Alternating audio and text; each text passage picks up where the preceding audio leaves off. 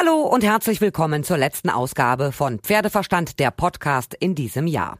Und heute geht es um eine junge, super talentierte und absolute Pferdenärrin. Die Begeisterung für den Sport hat sie mit der Muttermilch aufgesogen, nicht nur im übertragenen Sinn, sondern tatsächlich. Denn aufgewachsen ist sie auf einem wunderschönen Ponyhof in Everswinkel bei Warendorf. Ganz, ganz viele Ponys, spielerisches Reiten lernen, die Natur genießen, einfach ein Traum. Der Hof ist so schön, die Idylle so traumhaft, so herrlich romantisch, fast schon kitschig schön, sodass schon einige einige Fernsehserien dort gedreht wurden.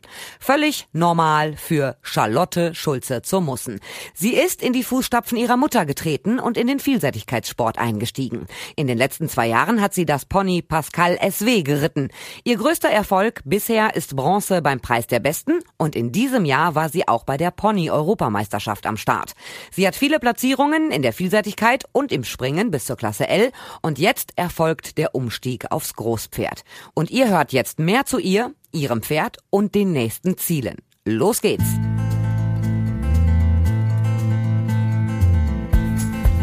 Mein Gast heute in Pferdeverstand der Podcast ist Charlotte Schulze zu Mussen, 15 Jahre alt noch im Ponylager unterwegs, beziehungsweise jetzt gerade den Sprung ins Großpferdelager geschafft.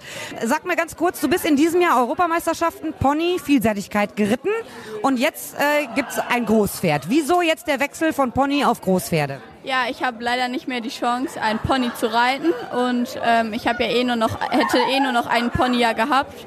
Und ähm, ja, da haben wir uns nach einem Großpferd umgeguckt. Und ja, jetzt haben wir eins gefunden und sind total glücklich darüber. Also ein Pferd zu finden. Ich, äh, ich muss sagen, ich hatte das beste Pferd der Welt. Mit dem konnte man alles machen. Der konnte auch alles. Wir haben sogar drauf voltigiert. Wenn man sich überlegt, boah, in dem Pferdemarkt in Deutschland ein passendes Pferd für einen zu finden, das muss doch unfassbar schwierig sein.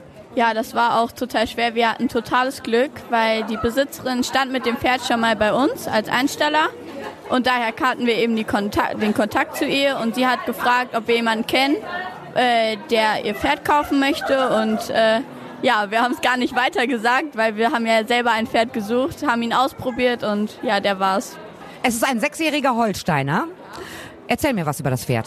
Ja, also der ist ziemlich groß. Er ist 1,71 groß und ich bin ja sehr klein. Und ähm, ja, er ist mega lieb und total verschmust und ist eher so der gemütliche Typ. Aber ähm, wenn es drauf ankommt, dann tut er auch alles für einen. Wenn du ihn ausprobiert hast, was probierst du dann aus? Weil du sollst ja und du möchtest auch weiter Vielseitigkeit reiten. Äh, wonach testest du? Ja, eben, ich muss auf jeden Fall ein gutes Gefühl haben und äh, mich auf jeden Fall erstmal wohl auf ihm fühlen und ja, dass es einfach passt. Dafür kriegt man so ein Gefühl. Hast du ihn denn auch Probe gesprungen? Ähm, ich selber bin ihn sogar nicht mal Probe geritten, sondern. Was? Ja, ähm, das war alles ziemlich, äh, ja, spontan. Meine Mutter ist ihn Probe geritten und die hatte, weil wir ihn ja eh schon kannten, wussten ja, wer, was für ein Pferd er ist. Und ähm, ja, sie hatte ein mega gutes Gefühl und dann hat sie ihn einfach mitgenommen. Also für die, die es nicht wissen, deine Mutter ist äh, Anna Schulze zu Mussen, geborene, jetzt Anna Orgenland, auch international im Vielseitigkeitssport geritten. Und wenn die sagt, das Pferd ist in Ordnung, dann verlässt du dich da wirklich drauf? Ja, auf jeden Fall. Also sie hat natürlich muss, muss natürlich gucken, ob das mit mir auch passt, ob ich ein gutes Gefühl auf ihm habe. Aber ich habe mich draufgesetzt und ich hatte einfach sofort ein tolles Gefühl. Du bist jetzt 15 Jahre alt. Ich habe damals in dem Alter immer noch gesagt, ich habe einen totalen Hufnagel im Hirn, aber man wird ja trotzdem älter. Man geht auf Partys, man feiert, man hat einen anderen Freundeskreis, man entwickelt sich ja weiter. Wie sehr schlägt denn dein Herz noch für die Reiterei? Also total. Ich mache alles dafür und ähm, ja, hat man ja auch im letzten Jahr gesehen. Ich reite immer noch, bin immer noch in der Tour mitgeritten und ja, ich habe auch meine Freunde da. Ja. Reitsport durch und durch. Äh, wie nervös warst du in diesem Jahr vor den Europameisterschaften im Ponylager? Ähm, sehr nervös natürlich, weil man sich ja auch selber so einen gewissen Druck macht und ähm, natürlich viel von einem erwartet wird. Ja, also ich war schon, schon nervös auf jeden Fall. So, jetzt hast du ein neues Pferd. Wie heißt es? Nevalino. Nevalino, Wallach. Ja. Was erhoffst du dir von Nevalino? Also ihr müsst euch ja erstmal kennenlernen. Ja. Also erstmal für die Saison 2020, dass wir viel ähm, gemeinsame Erfahrungen sammeln und uns zusammen einfinden und dass wir dann in der übernächsten Saison zusammen in der Juniorentour anknüpfen können. Boah, es ist aber schon ordentlich, ne? Ja, schon. Ähm, also erstmal gucken, was die Saison nächste, also die nächste Saison natürlich bringt und dann ja mal schauen. Also ich finde das super. Ähm, ich war damals total verrückt. Weihnachten steht ja jetzt vor der Tür und habe meinem Pferd auch immer zu Weihnachten natürlich was geschenkt. Manchmal habe ich mir auch eher was geschenkt fürs Pferd. Das Pferd hat das ja gar nicht so mitgekriegt. Bist du auch so verrückt?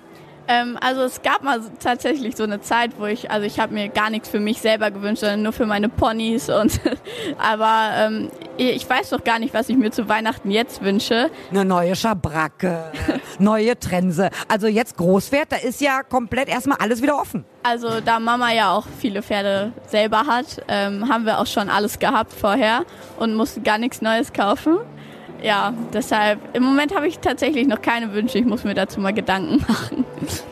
Ich gebe es jetzt zu, das verrätst du aber nicht weiter. Ich backe sehr gerne und ich war früher auch so verrückt und ich habe Pferdeleckerlis selber gebacken. Ich habe mir ein Internetrezept rausgesucht. Ähm, so bescheuert warst du noch nicht? Ähm, nee, tatsächlich noch nicht. habe ich noch nicht gemacht, nee. Aber schenkst du deinem Pferd was zu Weihnachten? Hm, vielleicht, nee, eigentlich, eigentlich nicht. Also ich habe mir bis jetzt immer so Sachen für mein Pferd gewünscht. Aber Weihnachten gibt es extra ein paar Leckerlis mehr. Ja, natürlich. Möhren, Mesh, alles Mögliche. Gut, dann äh, sage ich erstmal vielen herzlichen Dank für das Interview. Dann drücke ich dir die Daumen, toi, toi, toi, und eine schöne Kennenlernzeit mit deinem neuen Pferd. Dankeschön, gerne. Ich hoffe, euch hat gefallen, was ihr gehört habt. Jetzt geht es erstmal in die Weihnachtspause. Ich wünsche euch ein tolles Fest, schöne Stunden mit der Familie, Freunden und natürlich mit den Tieren. Vielleicht backt ja auch der eine oder andere noch Pferdeleckerlis selbst. Im neuen Jahr gibt's dann die nächste Folge. Bis dahin macht es euch kuschelig, nehmt euch in die Arme und habt euch lieb. Kommt gut ins neue Jahr. Ich hoffe, dass ihr auch 2020 wieder dabei seid, wenn es heißt Pferdeverstand, der Podcast.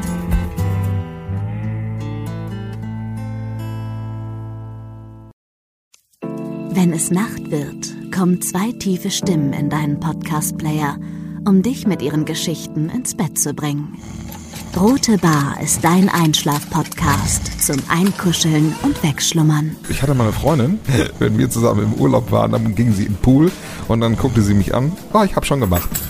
Ah. Dann ins Meer. Ah, oh, ich habe schon gemacht. Und die macht immer direkt überall ins Wasser rein. Was war sie für eine Rasse? Ein Collie oder? Eine Blondine. Hör ihn zweimal, dreimal, zehnmal und schlaf immer wieder dabei ein.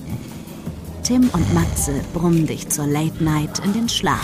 Was hältst du so von dickeren Bettdecken? Ich bin sowieso ein kleines Heizkraftwerk im Bett. Ist wirklich so. Ich entwickle wahnsinnige Hitze nachts. Ich schwitze ja. auch oftmals sehr viel. Na, wenn jemand an mir klebt, das Ach, Wenn man so leiden. zu zweit, kannst du nicht haben? Ja, zu zweit schon, aber bitte, bitte ein bisschen Abstand halten. Also so einschlafen ist okay, aber dann bitte irgendwann lösen und in seinen Bereich rüberrollen. Ich schlafe besser, wenn ich zu zweit schlafe.